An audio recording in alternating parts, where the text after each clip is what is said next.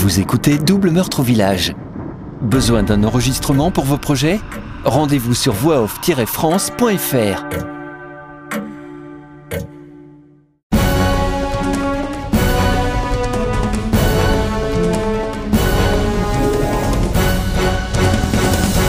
Chapitre 17 Vendredi 8 décembre 1989, Sainte-Véronique.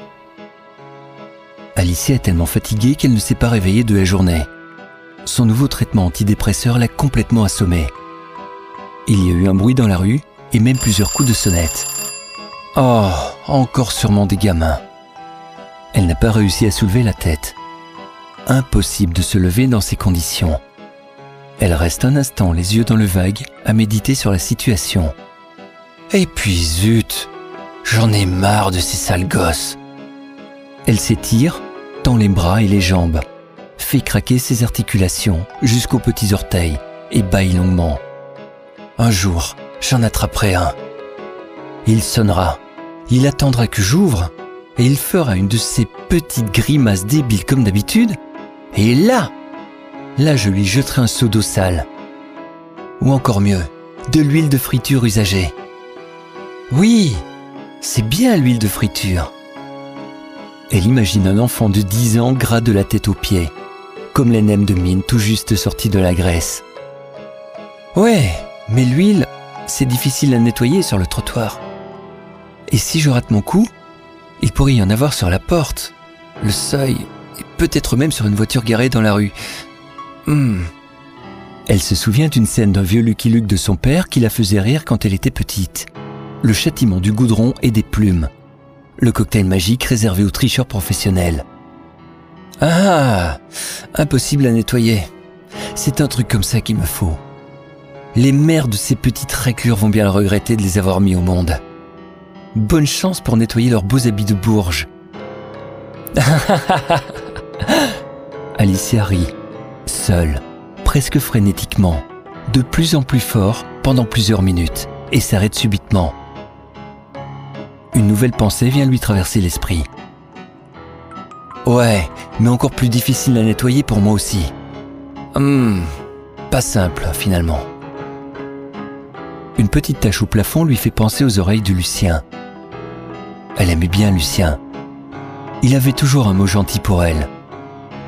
Ah, ce vieux Lucien. Elle l'a toujours connu avec des poils qui lui sortaient des oreilles. Pas énormément, mais suffisamment pour qu'elle ne voie que cela et qu'elle ne puisse pas se concentrer sur ce qu'il disait. Un seau de poils à gratter, ça peut être sympa aussi. Par contre, ce ne sera pas cool pour moi s'il y a du vent. Elle grimace et réfléchit. Il y a un petit magasin près de la gare qui en vend en sachets.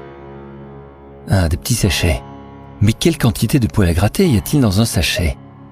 5 grammes? 10 grammes? C'est sûr, hmm, c'est léger. Bon, disons qu'un sachet pèse 5 grammes et que ça coûte un franc. Pour remplir un seau, il me faudrait Alicia attrape sa calculatrice en plongeant deux doigts dans le tiroir de la table de nuit. Si j'achète un kilo de poils à gratter, ça devrait bien remplir le seau.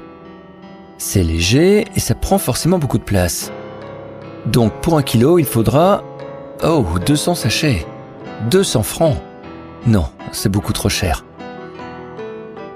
Le regard figé pendant presque 30 secondes, elle imagine un plan d'attaque digne d'un film d'action. Oui, c'est ça la solution. Elle sort de son lit, enfile ses chaussons d'hiver garnis de laine de mouton et fouille dans un placard. Elle en sort un sac d'un kilo de plâtre à peine entamé. Dans un autre placard, elle prend une grande pompe en plastique servant à gonfler les matelas pneumatiques.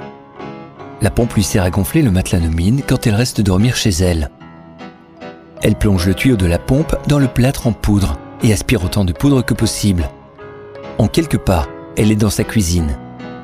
Une fois le tuyau dirigé vers l'évier, elle pousse légèrement sur le levier de la pompe. Il en sort un jet de poudre de plâtre. Elle est saisie par l'ampleur du nuage qui flotte au-dessus de l'évier. Ouais, ça c'est cool Son arme était prête. Il faut maintenant trouver un moyen de pulvériser de l'eau en même temps, et suffisamment vite pour attraper le gamin avant qu'il soit trop tard. Mais elle n'a pas de tuyau d'arrosage et n'a pas l'intention d'en acheter un. Je verrai bien plus tard. Il faut réfléchir. La sonnette fait un bruit de cafard écrasé puissance 10. Elle déteste cette sonnette. Mais pas question de gâcher de l'argent, pas tant qu'elle est au chômage. D'ailleurs, le chômage. Zut Elle a oublié d'aller pointer. Il va encore falloir expliquer à l'une de ces pétasses de l'administration, qui ne sait pas ce que c'est d'être au chômage, pourquoi elle n'est pas allée pointer. Concrètement, pourquoi elle n'a pas eu le courage de perdre son temps en plein après-midi ou le matin, alors qu'elle peut rester au lit? Et cette conne ne comprendra pas. Parce qu'elle n'est pas malade, elle. Parce qu'elle n'est pas au fond du trou. Alicia attrape la peluche couleur chocolat assise paisiblement sur un tabouret. Le regard de l'ourson semble encore plus triste quand elle enfonce ses doigts dans la fourrure douce de son cou. Elle le serre fort et le tord au point qu'une oreille vient s'écraser sur sa petite épaule fragile et douce.